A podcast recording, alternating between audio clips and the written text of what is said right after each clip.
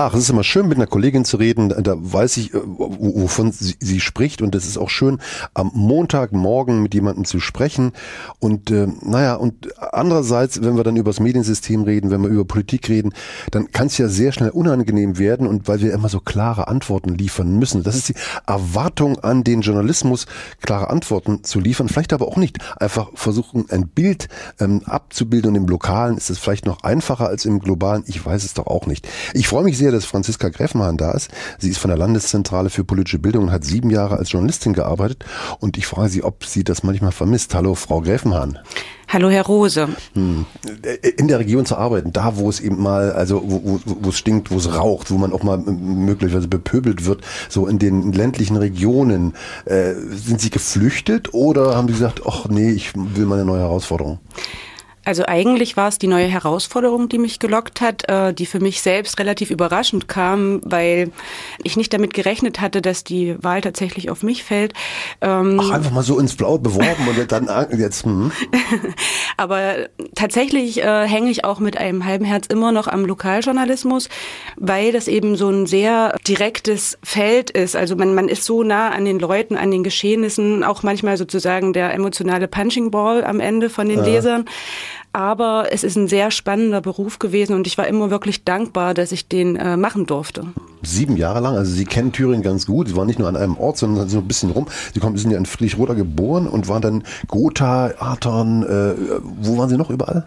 Ich war in Apolda, ich war in ähm, Sömmerda, ich war eine Zeit lang vertretungsweise in Eisenach. Ähm, ja, überall da, wo Lokalredaktionen sind. Man muss ehrlicherweise sagen, dass das zum einen auch zur Ausbildung gehört, also im Rahmen des Volontariats verschiedene Stationen einzulegen, um auch so ein Gefühl für die unterschiedlichen Regionen zu kriegen. Und äh, zuletzt war ich in meinem Heimatlandkreis Gotha in der Lokalredaktion relativ lang. Mhm. Ja. Hat sich in den sieben Jahren in Ihrer Wahrnehmung äh, die, das Verhältnis zur Presse, überhaupt die gesellschaftliche politische Stimmung äh, stark verändert? Gut, ich äh, habe Kollegen, die sind seit 30 Jahren bei der Presse und länger, mhm. die können das natürlich noch viel besser beantworten. Ähm, in der Zeit, in der ich da war, muss ich sagen, hat auf jeden Fall einen großen Einschnitt die Corona-Pandemie gemacht. Mhm. Ähm, man hat dann gesehen mit den Montagsdemonstrationen, ähm, die auch vor unserer Lokalredaktion teilweise stattgefunden haben, dass da schon so eine gewisse Feindseligkeit auch war in Teilen der Bevölkerung. Unmut über die Corona-Politik, die sich da auch gegen die Medien gerichtet hat. Ähm, da war ja der Vorwurf oft, dass wir sozusagen nur verlautbaren, ähm, was die Eliten uns auftragen. Das ist ja eine bekannte Verschwörungserzählung auch meiner Meinung nach. Ja, und das war nicht immer leicht, weil man natürlich ähm, auf der einen Seite die journalistische Sorgfaltspflicht hat, sämtliche Ansichten abzubilden und äh, auch, auch wiederzuspiegeln, was in der Bevölkerung brodelt. Und gleichzeitig macht man sich gerade aufgrund der Nähe im Lokaljournalismus ja auch angreifbar, weil die Leute, die kennen einen mit Namen, ähm, die, die, haben ein Bild durch die Kommentare, die, die immer drinnen stehen. Und ja, man wohnt teilweise auch selbst da und die Familie ist verwurzelt. Also das war schon nicht immer leicht, muss ich sagen. Mhm. Haben Sie eine Erklärung, mal eine küchenpsychologische Erklärung, woher die, die, die Wut zum Teil der Hass, aber die Verärgerung auch über die Medien, über die Gesellschaft, die Situation. Es, es, es brodelt, das ist ja förmlich mit Händen zu greifen. Da muss man gar nicht mal einen grünen großen Traktor sehen, äh, sondern es ist ja, es ist ja eine, eine Stimmung derzeit in der, in der Gesellschaft oder in Teilen der Gesellschaft, äh, die ja nicht sehr versöhnlich ist, oder? Ja, das ist halt, ähm, ja, man kann jetzt verschiedene Erklärungsmodelle sicherlich anbieten. Ich äh, gebe jetzt mal die äh, sozialwissenschaftliche Antwort, man muss es differenziert sehen. Mhm. Ähm, ich denke, also systemlogisch ist es damit zu erklären, dass wir im Moment uns diesen Strukturwandel der Öffentlichkeit ähm, greifbar machen, beziehungsweise der findet schon längst statt oder hat stattgefunden. Die Öffentlichkeiten sind eben fragmentiert und individualisiert, segregiert, und das hört sich jetzt so hochtrabend an, aber übersetzt vielleicht heißt es, dass, ähm, dass man heutzutage nicht mehr nur eine öffentliche Meinung hat, die durch die etablierten Medienhäuser transportiert wird oder aggregiert wird auch, sondern man hat halt überall politische Meinungen, die man sich abholen kann, Teilöffentlichkeiten in den sozialen Netzwerken, in den Messenger-Diensten, auf den Plattformen, die einen ja da auch mitunter bestätigen in den Vorstellungen, die man hat. Und man kann heutzutage Informationen und äh, Argumente für fast alle Thesen finden. Und gerade das macht wahrscheinlich auch diese Polarisierung im Diskurs aus, dass die Leute immer weiter auseinandergleiten, sich in Echo-Chambern befinden und weniger versöhnlich miteinander umgehen. Mhm. Ein guter Streit kann ja was Konstruktives sein, dass wir nicht alle äh, Ja und Amen sagen und sagen, naja, die da oben, die werden es schon machen und der Vati und Mutti wird es schon klären. Also aufgeklärte Bürgerinnen und Bürger sollen ja eigentlich streiten, ähm, aber wenn der Streit destruktiv ist, wenn er vergiftet ist, wenn er so äh, zerstörerisch ist, äh, dann äh, ist es ja wirklich eine, eine Gefahr für die Gesellschaft und äh, in dem Vortrag, den Sie gehalten haben, sagen Sie ja, dieser, der neue Strukturwandel der Öffentlichkeit erschüttert die Basis des demokratischen äh, Systems, indem er die Prozesse der demokratischen Meinungs- und Willensbildung grundlegend verändert hat. Also ist das ist Ihre These wirklich so hart, dass unser demokratisches System tatsächlich durch diese Fragmentierung erschüttert wird, dass wir echt ein Problem mit unserer Demokratie haben? Macht mir ein bisschen Angst. Also da muss man jetzt dazu sagen, ähm, meine These ist vielleicht ein bisschen schwierig. Ich habe mich da natürlich bei Habermas bedient. Also ah. Jürgen Habermas, der große Theoretiker der deliberativen Demokratietheorie. Es gibt verschiedene demokratietheoretische Ansätze, die das natürlich anders bewerten würden. Wenn ich jetzt zum Beispiel an die radikale Demokratietheorie denke, mit Jacques Rancière oder Chantal Mouffe als Vertreterin. Ähm, Habermas tatsächlich setzt ja in seinem Modell der deliberativen Demokratie eben genau auf diesen Vorgang, dass dass man eben die, diese politische Öffentlichkeit hat, die als Input sozusagen über die Medien als Throughput in die in, in das politische System gegeben wird. Aha. Dort wird es umgewandelt und als äh, was rauskommt, ist dann sozusagen der Output an Poli Politiken, rechtlichen Grundlagen, Gesetzesgebung und das findet natürlich Akzeptanz, weil es sich eben deckt mit dem, was reingegeben wurde. Ah. Und das ist diese Responsivität. Das Problem, was Habermas auch beobachtet, der Essay ist übrigens sehr spannend. Also der neue Strukturwandel der Öffentlichkeit hat so 200 Seiten, kann man sich auch mal durchlesen. Ja. Ähm, der, der sagt halt, dass die subjektiven Voraussetzungen eben durch diesen Strukturwandel gefährdet werden. Aber was sind subjektive Voraussetzungen? Die BürgerInnen. Also ah. die, die Fähigkeit der Leute, also ganz viel baut halt auf den BürgerInnen auf ah. in diesem Modell auf der Fähigkeit sozusagen in den Dialog zu treten, sich dem besten Argument zu stellen, ähm, in diesen öffentlichen kommunikativen Austausch einfach zu treten und zu suchen. Und das baut natürlich auf verschiedenen Fähigkeiten auf. Wenn man jetzt zum Beispiel sagen, Kompromissfähigkeit, Toleranz, Respektfähigkeit, also auch einfach, dass man sagt, man abstrahiert in der politischen Diskussion und geht nicht davon aus, dass es ein persönlicher Angriff ist, sondern man ah. abstrahiert in der Debatte und lässt Verstehe. sich auch überzeugen, wenn das Argument besser Verstehe. ist. Verstehe, man könnte äh, kurz gesagt streiten lernen. Genau. Und sagen Sie bitte nochmal diese drei Fähigkeiten, die es braucht, um äh, konstruktiv streiten zu lernen. Ah, das ist, also das war jetzt relativ runtergebrochen, aber Respektfähigkeit, ja. Toleranz und Kompromissfähigkeit sind so wesentliche Dinge. Diese Kompromissfähigkeit, diese Toleranz und das, das muss man ja irgendwie lernen. Ist das, äh, geht das im Kindheitsalter? Wann kann man sich diese Fähigkeiten erarbeiten und kann man sie wieder verlernen? Ich denke, man erarbeitet sich die Fähigkeiten eigentlich im Alltag durch die Konfrontation mit anderen Meinungen. Ah. Also das ist ja das Gefährliche an diesem ganzen aktuellen Rückzug in diese Komfortzone, in meine Bubble sozusagen. Ähm, diese, an diesen Fähigkeiten arbeitet man, indem man sich immer wieder mit konträren Positionen auseinandersetzt. Es gibt so psychologische ähm, Mechanismen oder ja Biases, also Ver Verzerrungen, die ah. wirken und um die zum Beispiel zu überkommen, ist ganz wichtig, dass man so eine Art Kipping Point erreicht, wo man eben sich dem nicht mehr verwehren kann, dass ein anderes Argument vielleicht einträglicher ah, Da bleiben wir mal dabei. Also Confirmation Bias ist ja, wenn ich es richtig verstehe, äh, dass ich äh, alles, was ich wahrnehme, in mein derzeitiges Weltbild, in meine Wahrnehmung einordne hm. und das zuordne und keine Störung, damit es keine Störung ist.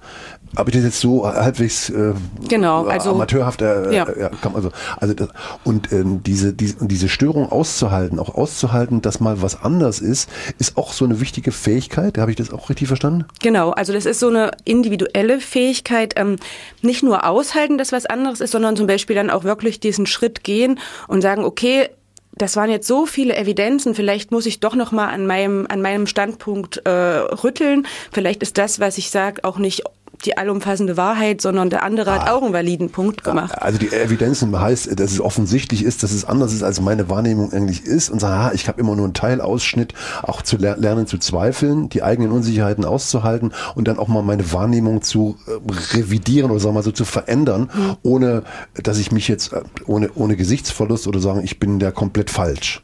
Genau. Das klingt so einfach, aber ist ja, ist ja schön, äh, das ist ja eine, eine wichtige Fähigkeit. Das ist eine Fähigkeit, ähm, die vor allen Dingen, ich, ich glaube, bewusst gar nicht so sehr trainiert werden kann. Jetzt werden vielleicht die, einige Sozialpsychologen die Hände über den Kopf zusammenschlagen. Aber ich weiß, dass ähm, gerade diese Bias ja ihre Wirkung entfalten, weil sie eben so affektuell sind, also affektiv sind. Äh, müssen wir mal erklären, was Bias sind diese, diese, diese, diese Verzerrung. Die genau. Verzerrung, die Wahrnehmung, die, wo man denkt, hey, hier stimmt doch irgendwas ja. nicht. Und dann muss ich gleich recht, recht drücken und sagen, ah, jetzt habe ich es wieder äh, und das passt in mein Bild. Genau, also die Verzerrungen, die äh, sind ja auch wichtig gewesen. Also ja. ursprünglich haben die dem Menschen ja geholfen, sage ich mal. Also man hatte, hatte immer ja. rote Beeren gegessen und die haben Bauchschmerzen gemacht. Also hat man irgendwann eingestellt, okay, rote Beeren sind schlecht und immer wenn man was Rotes gesehen hat, hat man dann diesen Shortcut gehabt. Heuristik-Shortcuts sind auch sowas. Kacke stinkt, die soll ich nicht essen, weil das was schlecht ist. Naja, wir müssen es mal einfach, einfach erklären. Das sind also die Wahrnehmungen, bedeutet, das ist schlecht, das ist gut, das ist äh, Überlebensinstinkt oder Überlebenserfahrungen. Genau. Und die diese Heuristiken, so wird es genannt, die hatten ja schon evolutionsbiologisch auch einen, einen Zweck, den sie erfüllt haben. Nur äh, ist es heute eben so, dass gerade durch diese ja dadurch, dass man sich aussuchen kann, mit welchen Informationen man sich konfrontieren will, mhm. kommt dann halt so eine, kommt man schnell in so eine Komfortzone rein, wo man dann eben nur noch die Informationen und die Meinungen konsumiert, die ins eigene Bild passen, weil es ist ja schön, keine Reibungspunkte zu haben und sich immer nur bestätigt zu fühlen. Auch menschlich verständlich, oder? Ich, genau. will, ja, ich will ja nicht ständig äh, verzerrt und gestört werden und mich schlecht fühlen, weil ich denke, ach, äh, wir wollen ja lieber uns wohlfühlen und gut fühlen und, und, und schön fühlen, oder? Genau. Aber ganz interessant, also dazu finden auch gerade verschiedene Forschungen an der Uni Jena statt Aha. zu diesem ähm, der politischen Psychologie im weitesten Sinne und der Herr Rothmund ähm, leitet da Projekte, die wirklich spannend sind und die ja, mal schauen, was in diesem Jahr sich da noch ergibt, will ich mhm. mal sagen. Wir wollen ja, also ich will zumindest verstehen, warum Menschen äh, sich verabschieden von dieser Gesellschaftsform, die natürlich absolut nicht perfekt ist. Wir haben also einen Rechtsstaat, der so äh, recht und schlecht und funktioniert. Wir haben eine Demokratie, haben derzeit gerade nichts Besseres.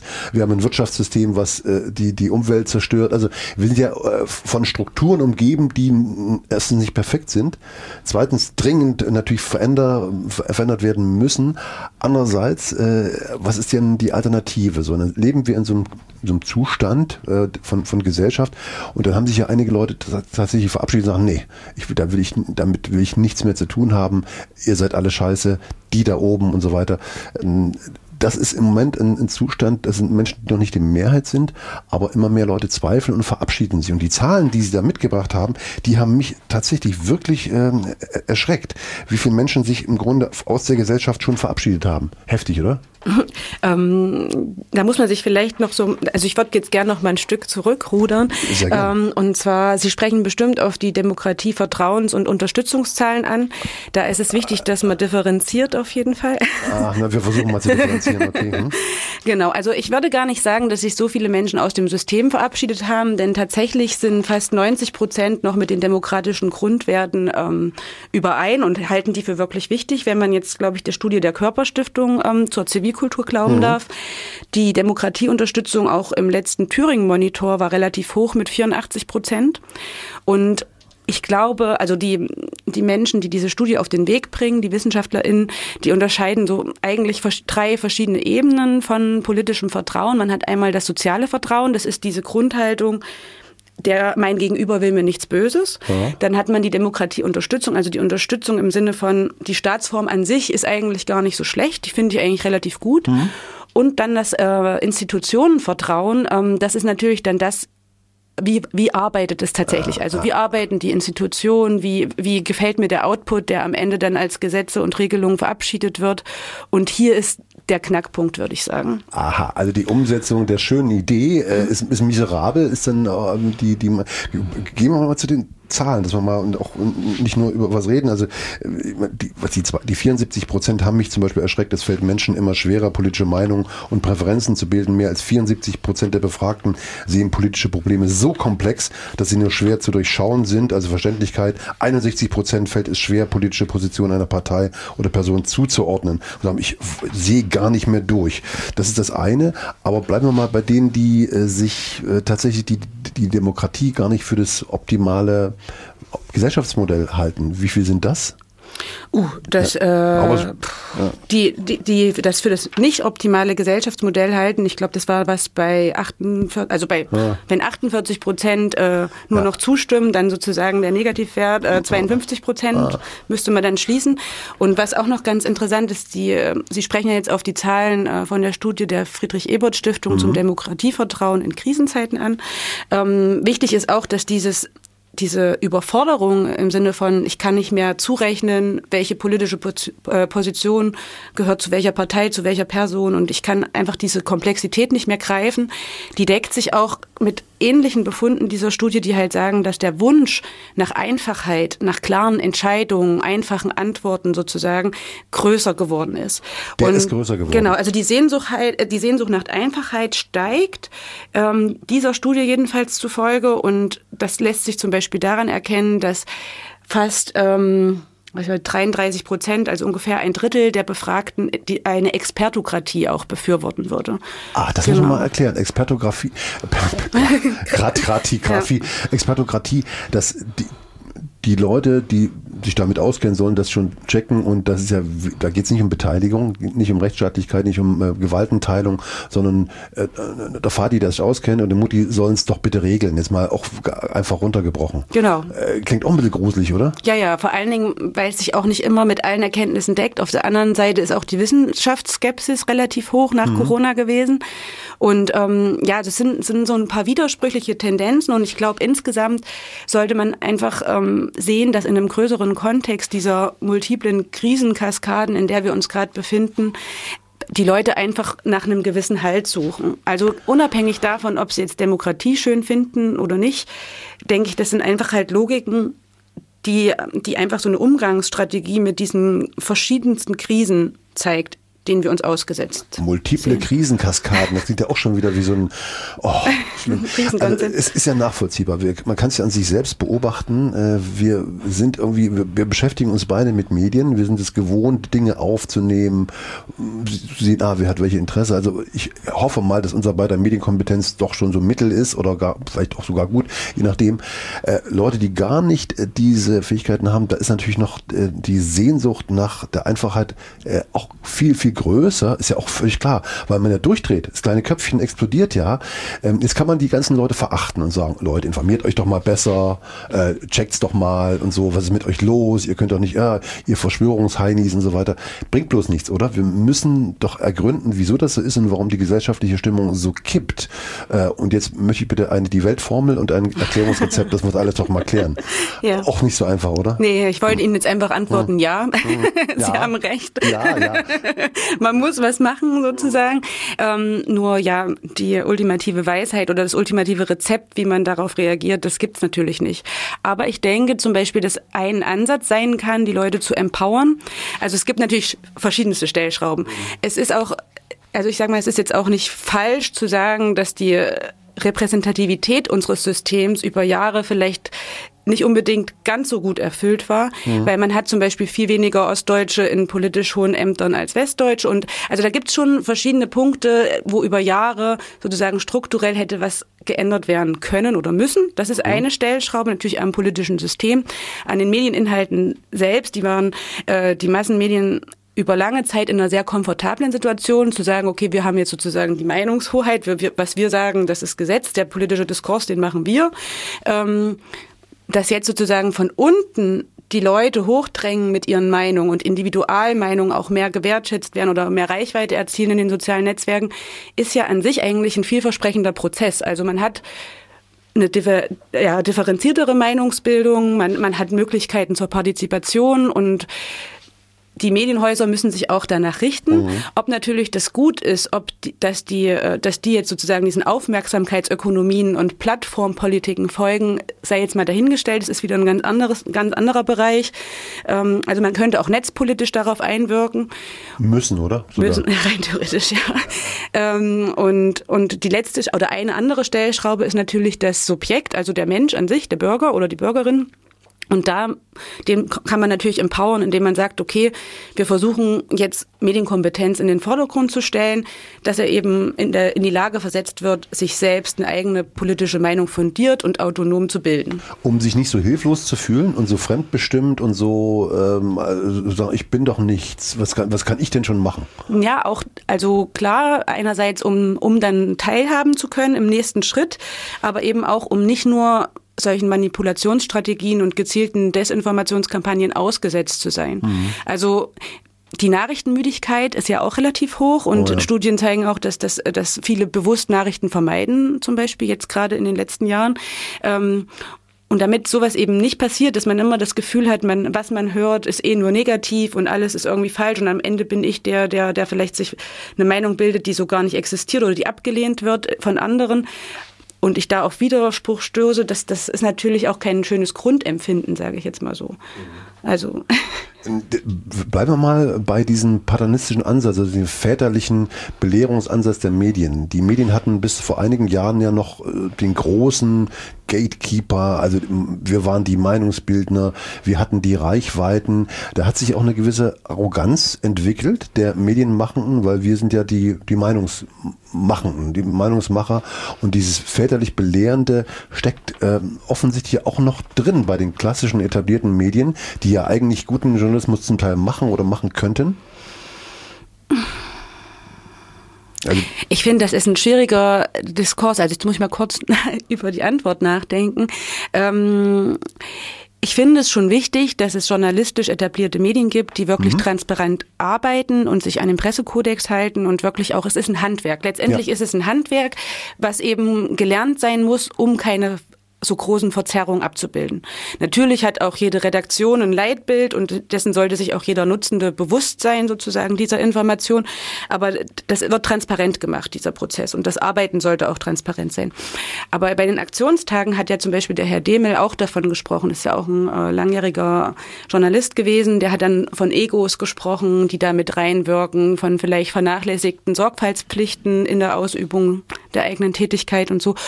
Und klar, wenn man das anschaut, also seit der Erfindung des Fernsehers oder der Zeitung war lange Zeit kaum Konkurrenz neben mhm. diesem Medium. Also die Leute hatten schlicht einfach nur Zugang darüber zu den aktuellsten Nachrichten.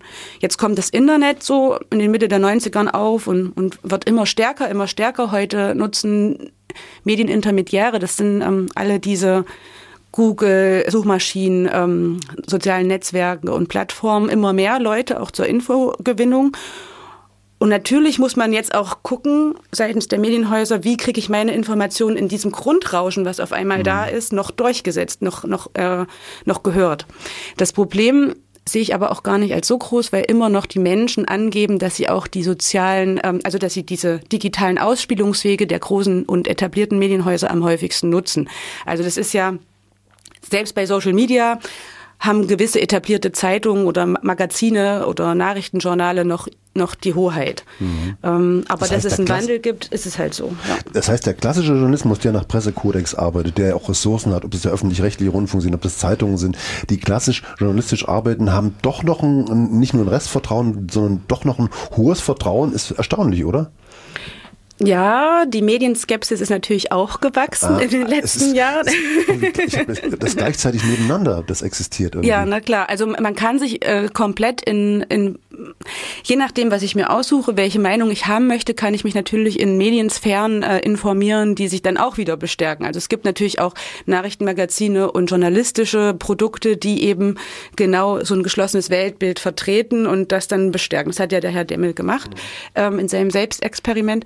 Ähm, ja, also ich würde jetzt nicht sagen, dass die keine, also die haben schon noch sehr viel Einfluss auf die auf den öffentlichen Diskurs, sind aber auch enorm unter Druck, eben sich diesen Aufmerksamkeitsökonomien anzupassen. Und weil Sie Herrn Demmel ansprachen, der mit Friedrich Küppersbusch ein Buch geschrieben hat und hat sich ein halbes Jahr lang rechten, rechtspopulistischen Medien ausgesetzt äh, und und hat, äh, naja, und er wird es heute nie wieder machen, weil es mit ihm tatsächlich was gemacht hat. Er als tatsächlich alter, etablierter Haudegen, der ja also wirklich äh, also Medienkompetenz bis zur Halskrause ist, mit dem hat das doch was gemacht. Das heißt, dieses Nervengift, äh, also das, das wirkt dann letztlich doch. Da kann man noch so resistent sein, aber eine echte Resistenz äh, gegen giftige Inhalte gibt's wohl doch nicht, oder? Mm, die Resistenz kann halt nur sein, dass man sozusagen ja, medienkompetent ist in dem Sinne, dass man die Quelle prüft und eben auch andere, äh, andere Meinungen hört. Und das hat auch Herr Demmel, glaube ich, gesagt, ähm, gehört zu seinem Nachrichtenritual jeden Morgen, dass man eben verschiedene Zeitungen aus verschiedenen mhm. äh, Spektren konsultiert und eben bewusst sich gegen eine Quelle entscheidet und mehrere anschaut. Quelle Internet. Da sind wir wieder bei den Kindern und Jugendlichen bei, ähm, mit, bei, bei der Lernfunktion als, als, als kulturelles Werkzeug zu sagen, ich muss es lernen, Dinge nebeneinander auszuhalten, immer Quellen prüfen, sagen, wo hast du das her? Wer hat ein Interesse daran? Wer sagt das? Warum sagt er das? Das müsste eigentlich so, wie, wie, wie man lernt, irgendwie ein Puzzle zu machen oder mit, mit Holzspielzeug zu spielen, müsste das ein, ein, ein, ein Grundwerkzeug von Kindern und Jugendlichen werden? Ja, also ich, ich finde immer den, das Bild so schön. Man hat ja in der Schule schon Quellenkritik, allerdings im Geschichtsunterricht. Da nimmt Aha. man sich natürlich dann so historische Quellen vor und geht nach so einem, so einem gewissen Schema vor, um, zu, um die zu prüfen und einzuordnen. Und rein theoretisch könnte man das natürlich auch auf die heutigen äh, Erzeugnisse und Nachrichten und Informationen anlegen und sagen, okay, wer ist der Autor? Ähm, was für eine Intention hat der? Ist die Quelle irgendwie, ja, neutral einzuschätzen oder hat die bestimmte Verweise gemacht, die, die auch wieder sinnvoll sind. Also ich meine, ich, man kann im Prinzip sich deren schon bedienen.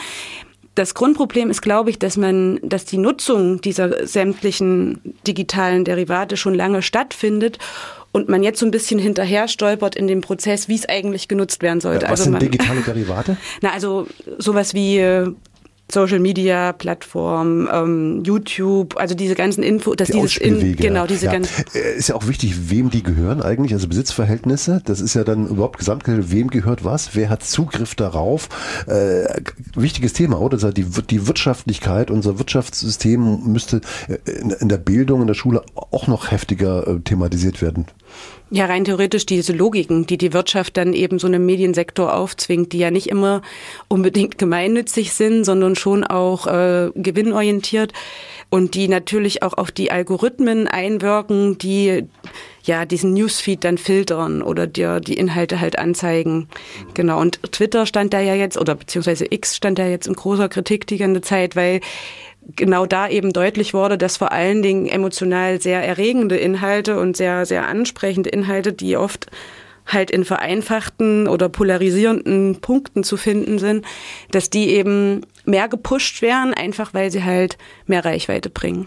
Das heißt, diese Aufmerksamkeitsökonomie ist die eine Sache und die Dinge, die, ähm, die, die pushen, sind meistens die aggressiven Sachen, die Sachen, die giftig sind, die polarisieren. Das ist ja das Geschäftsmodell. Das kann man nun den Aus, kann man den Social Media Betreibern ja nicht vorwerfen. Es ist halt ihr Geschäftsmodell ist es nicht eine Frage der Regulierung oder zu sagen, okay, es braucht Alternativen, ähm, es gibt ja einen Medienwissenschaftler, der sagt, man muss das eigentlich alles zerschlagen. Es geht gar, die haben so einen Einfluss und so eine Reichweite, dass sie demokratiegefährdend sind. Wir müssten uns eigentlich alles auf den Kopf stellen und was äh, öffentlich-rechtliches, was äh, hinstellen, was keine kommerziellen, genau wie Wasser kommt aus der Leitung, Strom kommt, wir haben Internet ist selbstverständlich, wir leben in, in Häusern, äh, wir, wir, fahren auf Straßen und dass das, also Ausspielwege, Social Media, die echte, die echte soziale Medien sind, müssten eigentlich äh, zur Verfügung gestellt werden als Daseinsvorsorge. Ist das zu utopisch oder kann man diesen Gedanken auch tatsächlich weiterspinnen? Ich finde äh, diesen Regulierungsgedanken auf der einen Seite sehr wertvoll, auf der anderen Seite auch ein bisschen kompliziert, muss ich sagen. Mhm. Natürlich muss man ähm, also die, man, natürlich muss man am Ende dem Nutzenden oder der Nutzenden die Autonomie einräumen, sich selbst entscheiden zu dürfen, wo sie ihre digitale Kommunikation stattfinden lässt. Also da so ein Staatsdiktat vorzugeben, halte ich, weiß ich nicht, für relativ wenig sinnvoll, weil die Nutzung eh dahin wandert, wo das System am attraktivsten ist. Also auch die Social-Media-Plattformen sind ja einem Wandel unterworfen. Facebook ist längst nicht mehr so attraktiv für jüngere Generationen. Ach, Facebook ja, noch, ja, genau. Tatsächlich äh, nutzen das einige noch. Ähm, genau, also je nachdem, was, was so eine Generation auch fordert, wo die Präferenzen liegen, geht das natürlich hin. Und da haben wir, die Unternehmen sind natürlich daran interessiert, das perfekte Produkt zu stricken, stecken da auch sehr viel Geld in Innovation, äh, um genau diese Bedürfnisse zu befriedigen. Und ich weiß gar nicht, ob so ein staatliches äh, Konstrukt sich dagegen behaupten könnte. Mhm. Also man kann es natürlich anbieten, aber... Ja, es geht vor allen Dingen, dass man das noch stützt. Also die ähm, Hito Steil, die sagt den Künstlern, äh, dass sie nicht versteht, äh, warum öffentliche Einrichtungen diese Infrastruktur der Social-Media-Kanäle ähm, weiterhin mit großen Mengen an Content und zuarbeitenden Social-Media-Managern massiv indirekt subventionieren. Das heißt, äh, das wird ja nur attraktiv, weil wir äh, Sachen reinballern, wir, wir produzieren den Content und die verdienen damit mit Geld. Und öffentliche Einrichtungen, öffentliches Geld und alle wollen da stattfinden, ist natürlich so ein bisschen äh, was, äh, keiner will sich zurückziehen, weil es halt da ist. Mhm. Ähm, also, also das heißt, wir, öffentliche Einrichtungen und wir alle subventionieren oder finanzieren im Grunde diese Social Media Kanäle äh, ist da vielleicht nicht doch staatlicher Eintritt, na, wir können es jetzt nicht ausdiskutieren, aber äh, mir, mir, rauscht so durch den Kopf, äh, dass, weil Staat heißt ja immer Regulierung, heißt mhm. ja immer auch äh, Einschränkung. Das ist ja die Idee von Gemeinschaft, dass wir können nicht alle machen, was wir wollen. Das wäre ein komischer Freiheitsbegriff. Ah, jetzt, aber da, also der Digital Service Act der Europäischen Union, der ist ja da zum Beispiel ein erster Ansatz. Mhm. Und tatsächlich sind die Plattformen ja auch immer auf die ähm, Gesetzesstrukturen angewiesen in den mhm. Ländern, in denen die sich sozusagen auch befinden. Und ähm, die reagieren schon. Also ich bin natürlich auf dem Gebiet jetzt nicht Expertin. Ähm, da sind die Kollegen von der Thüringer Landesmedienanstalt wahrscheinlich eher gefragt, die tatsächlich so ähm, mit Hate Speech zu tun haben und gucken, ähm, was, was sind wirklich Vergehen, die man auch ahnden muss.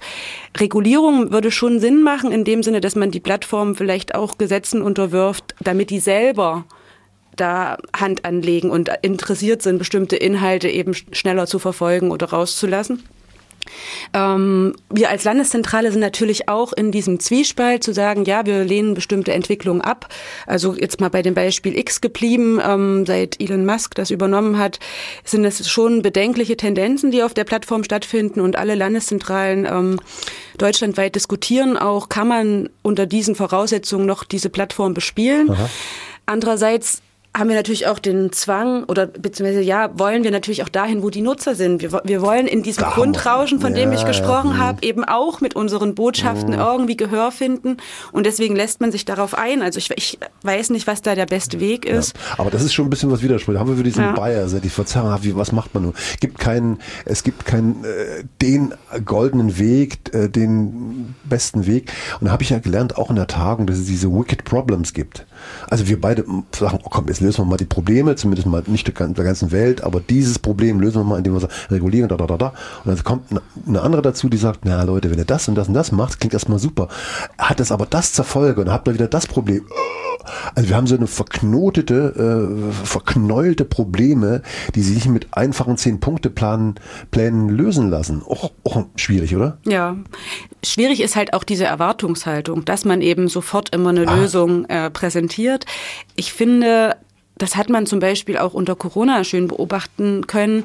Bei, bei der Wissenschaft war es ja in diesem Fall sehr, sehr deutlich geworden, wenn man eben mit Problemen konfrontiert ist, wo es keine einfache Lösung gibt und die gibt es in den meisten Fällen eigentlich ja. nicht. Also meistens wird das Problem umso komplizierter, je mehr man an diesem einen Faden zieht, um das Gewirr zu entwirren. Ähm, dann, dann muss man es als Prozess auch manchmal begreifen. Also man kann nicht immer sagen, es muss Experten geben, die da eine vorgefertigte Lösung haben und so gehen wir jetzt vor und dann ist das Problem weg. Fertig erledigt. Genau, sondern man muss das eben auch mal aushalten, dass mhm. man eben vielleicht gerade in einem Status ist, wo sich die Lösung noch findet, also in einem dynamischen ah. Prozess der Entwirrung. Ja, das sagt ja die Nike Fuchs, die auch bei den Tagen war, wir müssen diese äh, lernen, diese Vorläufigkeit auszuhalten. Auch in der Wissenschaft sagen wir haben vorläufige Erkenntnisse, wir haben das und das und das, wir arbeiten wissenschaftlich, die Journalistinnen und Journalisten arbeiten nach Pressekodex, die Wissenschaftler arbeiten nach wissenschaftlichen Gesetzmäßigkeiten oder nach Regeln Und das ist der Stand der Dinge. Und, und das ist aber nicht endgültig, weil wir wissen in einem Jahr äh, was anderes mehr und dann diese Vorläufigkeit auszuhalten, auch eine wichtige Kulturtechnik, oder? Ja, selbst wenn halt der Druck sozusagen von außen immer höher wird, wenn man jetzt diese verschiedenen Krisen jetzt ansieht, die jetzt in den letzten Jahren so ineinander gegriffen haben, klar, dann kommt noch die Inflation dazu und auf einmal haben wir eine Energiekrise und eben war es noch die Pandemie. Also das ist natürlich schon so, dass das in diesem Fall ja auch jeden Einzelnen irgendwie betroffen hat, direkt äh, und die Auswirkungen auch direkt spürbar waren. Aber und das macht dann eben umso schwieriger, diese Vorläufigkeit auszuhalten. Und dieses Aushalten, das haben Sie ja vorhin schon angesprochen, ist natürlich auch in dem Prozess der Meinungsfindung wichtig. Also das ist wahrscheinlich eine Kompetenz, die man mhm. ebenso braucht wie Medienkompetenz. Und dann bleibt mir jetzt auch im Kopf von Ihnen hängen, dieses äh, Empowern, also Leute äh, in die Lage zu versetzen oder dass, dass sie das Gefühl haben, ich kann doch mitreden, ich kann mitentscheiden und ich bin nicht dem ausgesetzt. Also das, dem Gefühl von Hilflosigkeit und ich bin den da oben, den da hinten, den da vorne doch irgendwie, ich kann da eh nichts machen, was ja so ein lähmendes Gefühl ist und dann die Sehnsucht nach einer, nach einer starken Hand und nach einer klaren Erklärung doch immer größer macht. Äh, also Beteiligung kann ein Schlüssel sein? Ja, Beteiligung auf jeden Fall. Es zeigen auch die Studien, dass äh, wer sich tatsächlich politisch engagiert, auch mehr Zustimmung hat. Ähm, gegenüber dem Demokratie- und Institutionenvertrauen. Also da, das korreliert auch miteinander, die beiden Faktoren. Interessant ist auch, dass es zum Beispiel auf einer lokalen Ebene Aha. noch viel stärker ausgeprägt ist, dass man sagt, man vertraut dem Bürgermeister oder der Bürgermeisterin doch wesentlich mehr als der Landesregierung und der Bundesregierung. Da hat man auch so eine gewisse Nähe, weil vor Ort sind natürlich auch die Strukturen der Beteiligung größer. Also da sind die Hemmschwellen nicht so groß. Und ähm, auch viele Leute, das sagen die, diese Studien auch, zum Beispiel das Demokratievertrauen ähm, in der Krise, dass die Leute sich schon auch Wege der Beteiligung wünschen. Die wünschen sich mhm. schon mehr auch Mitsprache und ähm, nur lustigerweise die wenigsten kommen natürlich ins Handeln. Also ja. gerade kommunalpolitisch sind es wirklich die wenigsten, die dann tätig werden. Mhm. Ich hatte letztens Gespräch über Gemeinschaft, über Gesellschaft, das äh, natürlich auch ein, eine Form von Egoismus um sich greift und ein äh, toxischer Freiheitsbegriff, der sagt, naja, ich will, dass meine Interessen vertreten werden ich setze mich mit meinem grünen Traktor äh, hin und sage, blockiere, also ich will meine Interessen haben. Ich, das ist Freiheit. Und ich erwarte von dir als Dienstleister, als Politik und da, dass du meine Probleme löst. Ähm, nun ist ja Freiheit die Einsicht in die Notwendigkeit und dass wir als gesellschaftliche Wesen natürlich Kompromisse eingehen müssen, auch füreinander, nur so kommen wir weiter. Äh, hat sich auch ein ein komischer Freiheitsbegriff äh, nicht eingeschlichen, sondern vielleicht sogar eingefressen und die Idee von Gemeinschaft, von kollektivem Handeln, die uns ja davon gebracht haben, ein bisschen verloren gegangen? Ich finde, äh, das ist gerade mit Blick auf Ostdeutschland eine sehr interessante Frage, weil da natürlich das Wort allein kollektiv ähm, natürlich auch historisch in einer gewissen Weise ja. besetzt war. Und ich denke, dass gerade mit der Wende und dem Wegbruch von einem so, so einem kompletten politischen System da ja auch neue Werte erstmal eingeführt werden mussten. Also allein, dass der Einzelne jetzt im Fokus steht und der Einzelne sozusagen sich auch äußern kann, der Einzelne was bewirken kann, das war ja auch, ist ja auch wie so ein Lerneffekt. Man mhm. kann ja um jetzt mal auf die politische Kultur zum Beispiel zu sprechen kommen, nicht voraussetzen, dass sich äh, eine demokratische Kultur innerhalb von einem Jahr zack etablieren mhm. lässt, so wie man jetzt zum Beispiel das neue politische System eingeführt hat. Das ist ein Lernprozess und in diesem Prozess, denke ich, war auch lange Zeit ähm, die Debatte, also die Gemeinschaft der Einzelne nur als äh, Teil des Ganzen sozusagen ähm, ein bisschen, ein bisschen problematisch auch äh, besetzt worden, also konnotiert worden und ähm, ja, und das hat, es hat sich durch diese spätkapitalistischen Logiken, die dann jetzt in unserem System, im neoliberalen System greifen, dann ins Gegenteil verkehrt und den also Einzelnen pervertiert, könnte man sagen. Ja. ja. Ja. Also wir müssen den Mittelweg finden. Wir sind kollegiale Wesen, kollektiv, wenn es so nennt. Also wir sind kollegiale Wesen. Nur in Gemeinschaft können wir Dinge schaffen. Können wir auf dem, das ist ja die, die Grundidee von, nennen wir es mal, Solidarität miteinander. Äh, das äh, nur, nur in Familiengemeinschaft geht das alles. Ich kann, wenn ich sage, ich bin hier der, der alles alleine durchzieht, da werde ich sterben ohne die, die anderen. Ne? Und so. Ähm, und, und ist das, kann das auch eine Idee von politischer Bildung sein, von vielleicht sogar frühkindlicher Bildung, von Medienbildung, äh, das nochmal zu stärken, sagen Gemeinschaft, Solidarität oder ist das jetzt zu pathetisch meinerseits? Ich denke, da gibt es auf jeden Fall schon Ansätze, die das äh, versuchen, weil meine Beobachtung ist, dass gerade in der letzten Zeit sehr viele ähm, demokratiebildende Formate entstehen, Dialogformate, Dialoglandschaften, die eben genau da wieder ansetzen und versuchen, den Einzelnen abzuholen und mhm. wieder ins Gespräch zu bringen, ihn wieder sozusagen in die Gemeinschaft reinzuholen. Ich denke, das äh, ist auf jeden Fall ein Ansatz, der auch verfolgt werden sollte. Ähm, Vereinzelung ist ja nicht nur da ein Problem, sage ich mal, im demokratischen Prozess und im, in, in dieser ja, wie, fühle, wie sehr fühle ich mich in, in das System eingebunden, sondern auch ein Gesundheitsrisiko, um es jetzt mal mhm. ehrlich zu sein. Vereinzelung ist auch ein Problem für alte Leute, die jetzt keine Kontakte mehr haben. Das ist natürlich auch da gibt es Studien, die besagen, dass, die, dass das auch mit einem höheren Sterberisiko zusammenhängt. Also das, das ist, Vereinzelung, denke ich, ist immer ein Problem. Da treffen natürlich zwei Narrative aufeinander, die sich nur schwer miteinander vereinen lassen. Einerseits dieser Hobbesianische Begriff von der Mensch ist dem Mensch ein Wolf und wir müssen gegeneinander kämpfen und äh, wir konkurrieren und Konkurrenz mhm. ist ja auch ein Hauptgedanke dieses ähm, neoliberalen Systems, Wirtschaftssystems. Man muss sich durchsetzen, ich muss besser sein als der andere, es gibt nur die eine Stelle. Also das ist ja jahrelang auch irgendwie hier, also so, es ist ja auch immer noch so gelebt worden. Ähm, und auf der anderen Seite hat man dann Aristoteles mit dem, ja, politischen Wesen, der Mensch als politisches Wesen, das eben sich nur in der Gemeinschaft entfalten kann. Ähm, also da treffen auch Theoriekonstrukte aufeinander, aber ich kann jetzt da im Moment auch keine Lösung an. Nee, wollen wir gar nicht. Das ist aber ein interessantes Gedankenspiel. Der letzte Ansatz gefällt mir natürlich besser. Äh, ich will nicht der Wolf sein, aber da steckt natürlich in uns drin. Das muss man auch wieder aushalten, dass wir den Wolf auch haben. Wir wollen uns auch verteidigen, das Tribalistische, unseren Stamm, äh, unsere Familie verteidigen. Andererseits wollen wir das, vielleicht sind ja die Wesen in uns äh, irgendwie vereint. Das, das gleichzeitige neben, äh, nebeneinander.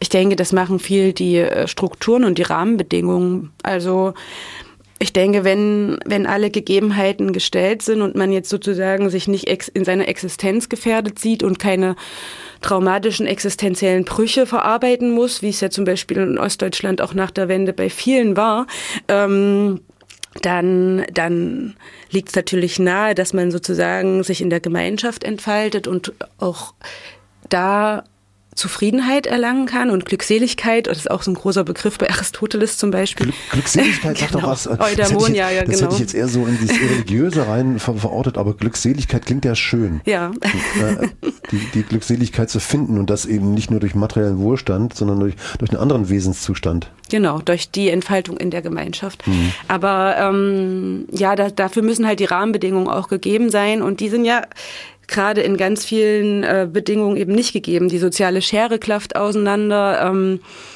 die Inflation trifft die, die prekären Einkommensschichten noch mehr als die anderen Einkommensschichten. Also es sind so verschiedene soziale Ungleichheiten auch, die vielleicht dieses Klima und dieses, dieses Herangehen, der will mir was Böses, ich bin dem anderen ein Wolf, äh, diese Denke einfach befördern. Dann kommt noch die Ungerechtigkeit auf der Welt dazu, dass wir, äh, wir kleinen Kolonialherren natürlich auch äh, sozusagen alles die Welt besiedelt haben und nach wie vor unseren Einfluss haben. Dass, also diese Ungerechtigkeit kommt dann noch dazu, kann einen ja ein bisschen krank machen, oder? Aber wie, wie, wie kann man, weil, weil über seelische Gesundheit gesprochen, wie kann man diese eine eigene Stabilität hinbekommen? Diese Krisenkaskaden, von denen Sie gesprochen haben, alles umgibt uns. Man kann ja wahnsinnig erstmal in, in, in Wald rennen und schreien äh, oder sonst was machen, sich verkriechen und oder eben gar keine Nachrichten mehr gucken sagen, um Gottes Willen in meiner heilen Welt sich einzurichten. Ähm, wie kann man auf der einen Seite offen bleiben und trotzdem nicht wahnsinnig werden. Pff, schwierige Balance, oder? Na, ich glaube, da ist Resilienz das äh, Schlüsselwort. Ah. Da haben wir ja mit Hartmut Rosa auch einen Experten hier vor Ort, ähm, der sich hauptsächlich damit beschäftigt. Guter Typ, oder? Ja, ja. Also Hartmut Rosa spricht von Resilienz und von äh, diesen Schwingungen oder was sagt er, sich die Welt anverwandeln. Was hat er? Es sind nicht Schwingungen, ich habe es jetzt vergessen, aber jedenfalls so. Er hat äh, theoretisch klingt das super. Ich muss es noch, noch, noch mal hinkriegen. Aber Hartmut Rosa spricht von Resilienz und und von diesen von speziellen Erfahrungen, die uns irgendwie stark machen. Genau, und diese Resonanzerfahrung. Resonanzerfahrung, danke. ja, diese Resonanzerfahrung, die kann man natürlich auf ganz unterschiedliche Art und Weise stärken, wenn man jetzt Rosa folgt. Ähm, man kann das selbst ausprobieren. Also da sind ja die eigenen Präferenzen einfach am Ende das, was entscheidet, ob man das zum Beispiel in der Natur hat, ähm, wenn man in die Natur geht, da Erlebnisse hat und sich dadurch gestärkt wird, ob man es eben in zwischenmenschlichen Beziehungen erfährt, diese Resonanz, mhm. einfach, dass mein Wirken eben etwas bewirkt und wieder zu mir zurückgespiegelt wird. So habe ich mir das, also lässt sich vielleicht ganz einfach herunterbrechen. Ähm, ein interessantes Buch, was dazu erschienen ist, wo jetzt die Landeszentrale auch eigentlich diese Woche eine Veranstaltung in Gera dazu macht, ist ähm, Resilienz in einer digitalen Gesellschaft. Da setzen sich Herr Weichert und Herr Kramp ähm, vom Wozer Institut ähm, damit auseinander, wie man eben genau in dieser in dieser Gemengelage von ständiger Abrufbarkeit, von ständigen Informationsfluss, von immerzu aufmerksamkeitserregenden Reizen, wie man sich da eben stärken kann. Genau. Diese Resonanzerfahrung ähm, stärken.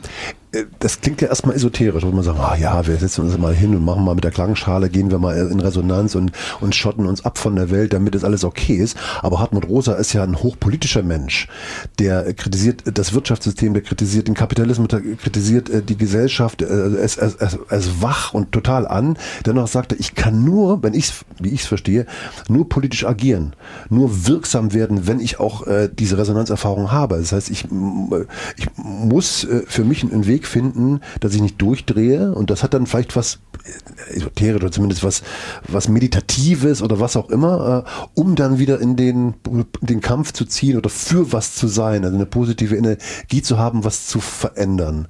Äh, Klingt eigentlich gut, oder? Ja. Eine Resonanzerfahrung kann man zum Beispiel auch im Lernprozess erlangen. Aha. Das war, glaube ich, auch noch so eine Möglichkeit, Resonanz zu stiften, wo man wieder wären bei der sozusagen um, um den Anschluss an die Aktionstage Medien, ähm, genau, Medienbildung dazu bekommen. Also man kann natürlich auch Resonanz darin erfahren, dass man sagt, okay, ich bin jetzt kompetenter, ich prüfe ah. jetzt die Nachrichten anders, ich, ich habe hier einen äh, Zuwachs sozusagen an meinem eigenen Horizont gespürt deswegen war die Stimmung so gut. Ich habe hab mich ja gewundert, dass bei den drei Tagen im Haus Sacherröden ich in so wache Gesichter geschaut habe und die Stimmung war ganz gut. Das waren dann vielleicht diese Resonanzerfahrung, dass man miteinander sagt, ah, die haben, sehen es ähnlich, ah, ja, es war so was Prickelndes. Äh, am Ende waren das äh, diese Resonanzerfahrungen, von denen Hartmut Rosa spricht, in einem Lernprozess auch noch. Das ist ja dann die Aufgabe der Landeszentrale für politische Bildung. Sie sind ja seit kurzem dort, sind so aus dem Journalismus rausgehüpft und jetzt in diese äh, in die Landeszentrale Zentrale für politische Bildung und äh, gehen da die Dinge an. Was sind denn so Sachen, die Sie erstmal so empfehlen würden, vielleicht auch so aus Ihrem eigenen Bereich, man sagt, mal ein bisschen jetzt hier, äh, kommt zu mir, lasst uns gemeinsam die Resonanzerfahrung machen und die eine oder andere Veranstaltung äh, besuchen oder sogar mitgestalten? Also das Programm der Landeszentrale ist ja relativ vielfältig. Wir haben zum Beispiel jetzt äh, das politische Buch im Gespräch. Das mhm. sind immer ganz schöne Formate, meistens eben auch, also eigentlich immer kostenfrei, kann man hingehen und sich anhören. Die unterschiedlichsten, auch aktuellen äh, Bestseller kommen Aha. dann sozusagen zum Einsatz. Ähm, ja, mit, das sind ganz unterschiedliche Projekte, die richten sich auch an unterschiedliche Menschen. Wir haben jetzt ein Erstwählerprojekt zum Beispiel, da gibt es einen ganz spannenden Austausch mit äh, Tirol. Also es ist so ein europaweites Erstwählerprojekt, ah, okay. wo Schüler aus Tirol und Schüler aus äh, Weimar dann am Ende zusammenkommen und ähm, sich über Europa unterhalten mhm. und selber dann in die Schulen wieder zurückgehen und diesen europäischen Gedanken dahin tragen sollen. Also es gibt verschiedenste Angebote, ja, ich selbst zum Beispiel habe jetzt als nächstes einen Workshop mit der Evangelischen Akademie auf die Beine gestellt, ja zu TikTok in der politischen Bildung informiert. TikTok in der politischen Bildung? Genau. Wie geht äh, politische Bildung in 15 Sekunden, war so unsere These ah. ähm, oder unser Ausgangs, unsere Ausgangsfrage.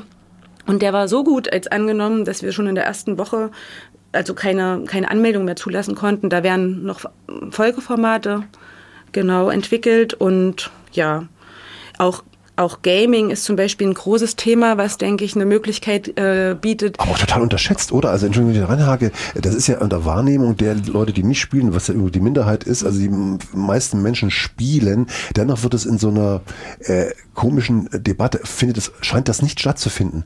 Also Gaming setzt mehr Geld, also Computerspiele setzen mehr Geld um als die Filmbranche und die, die Serienbranche zusammen. Mhm. Es ist ein riesen Wirtschaftsfaktor und es ist einfach ein, ein Ort oder es ist ein Ding, äh, und kein Phänomen mehr, dennoch wird das irgendwie so medial, also ach, das sind halt die Gamer. Hm. Aber ein weites Feld, was, was die politische Bildung, wenn ich es richtig verstehe, auch bespielen sollte. War das ein Plädoyer dafür? Ja, genau. Also Gaming ist sowas, was, was man, was halt noch viel Potenzial bietet, würde ich jetzt mal sagen, um Formate zu entwickeln, die eben auch am Ende diesen Schluss zur Medienkompetenz und zur politischen Bildung ähm, bieten. Da haben wir jetzt in diesem Jahr mit dem Institut Spawnpoint, das ist auch ein großartiges Institut, was ja. hier in Erfurt sitzt, ähm, ein, den ersten Game Jam mal ausgerufen. Ja, und der Gaming-Fabrik aus der, von der Bauhaus-Universität, wo halt Spieler ähm, innen zusammenkommen sollen, die dann am Ende ihre innerhalb von drei Tagen kleinere Games zu, zum Thema Wahl in diesem Fall programmieren sollen. Also es wird, wird spannend. Also es ist einfach ein schönes Experimentierfeld auch, wo man die Freude und die Resonanz, um da wieder den Bogen hinzuspannen, ähm, vielleicht auch auch äh, wieder in diesen Lernprozess einfließen kann, der jahrelang von Frontalunterricht und äh, ich muss. Der, der, Pastor, der Pastor steht vorne und er erzählt. Genau, geprägt war. Mhm. Ja. Äh, ich muss nochmal zu Gera kommen, weil die Veranstaltung am 21. Februar, das ist ja in zwei Tagen, das ist ja bald, äh, in Gera, in der Stadtteilbibliothek, da geht es um Resilienz in der digitalen Gesellschaft, Mediennutzung in Krisenzeiten. Also kann man doch mal einen Ausflug nach Gera wagen. Äh, denn äh, dort sitzt ja auch die Bundeszentrale für politische Bildung. Wicht.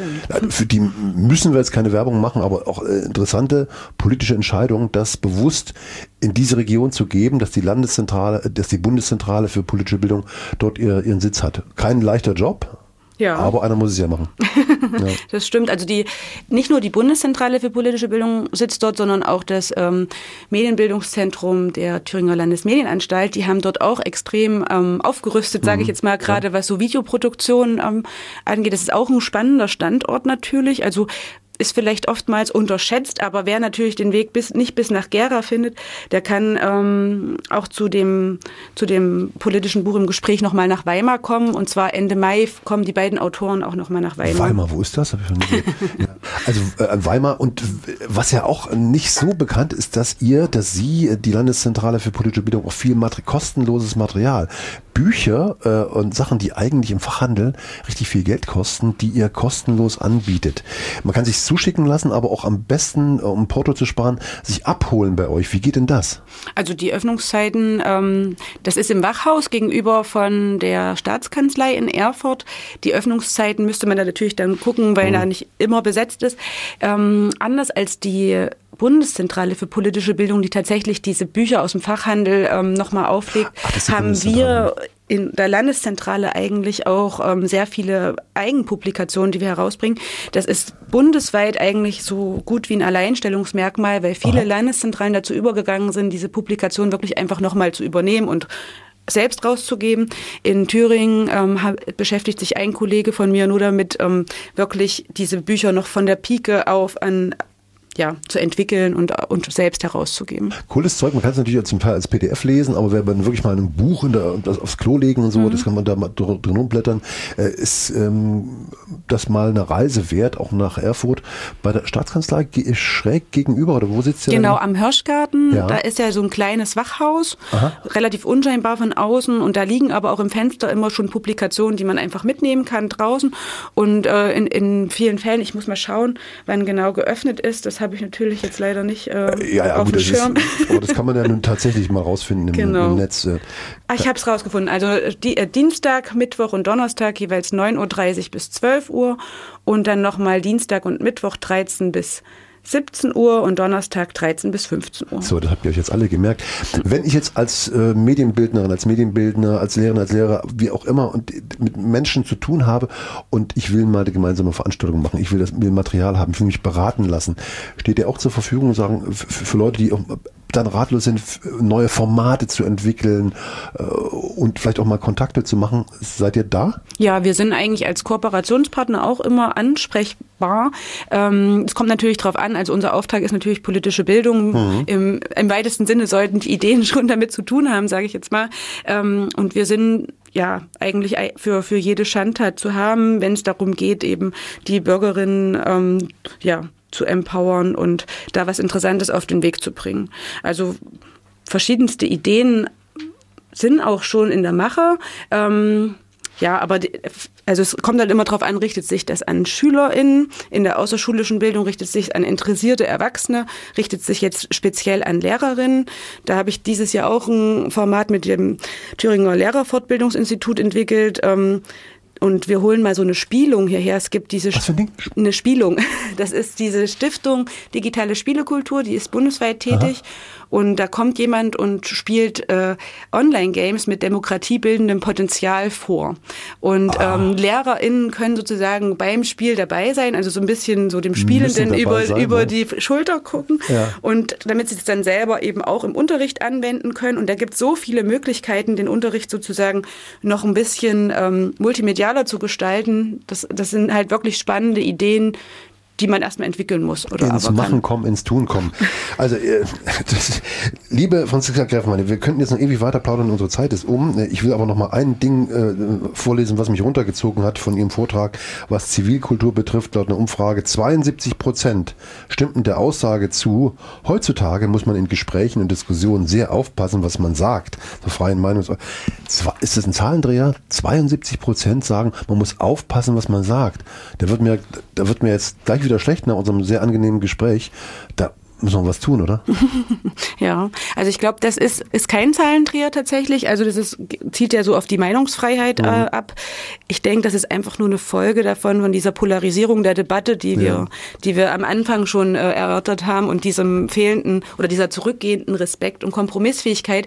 Weil natürlich, und das hat man auch zum Beispiel unter Corona im Journalismus ganz stark mitbekommen, waren die Leute dann schon zurückhaltend. Die wollten natürlich keinen Shitstorm ernten, wenn sie mal eine, eine, eine Meinung hatten, Konflikten, die vielleicht eher auf Widerstand stößt in gewissen Situationen. In gewissen Situationen. Wir hatten jetzt eine gewisse Situation, die wir eine Stunde lang plaudern. Das ist mal ein Anfang und ich hoffe, dass wir weiterreden. Ähm, ich habe gesprochen mit Franziska Gräfenhahn von der Landeszentrale für politische Bildung, die sich schon in ihrer Rolle ganz gut eingegroovt hat. Herzlichen Dank. Ähm, bis bald mal wieder. Es war mir eine große Freude. Bis später. Ja, vielen Dank und tschüss. tschüss.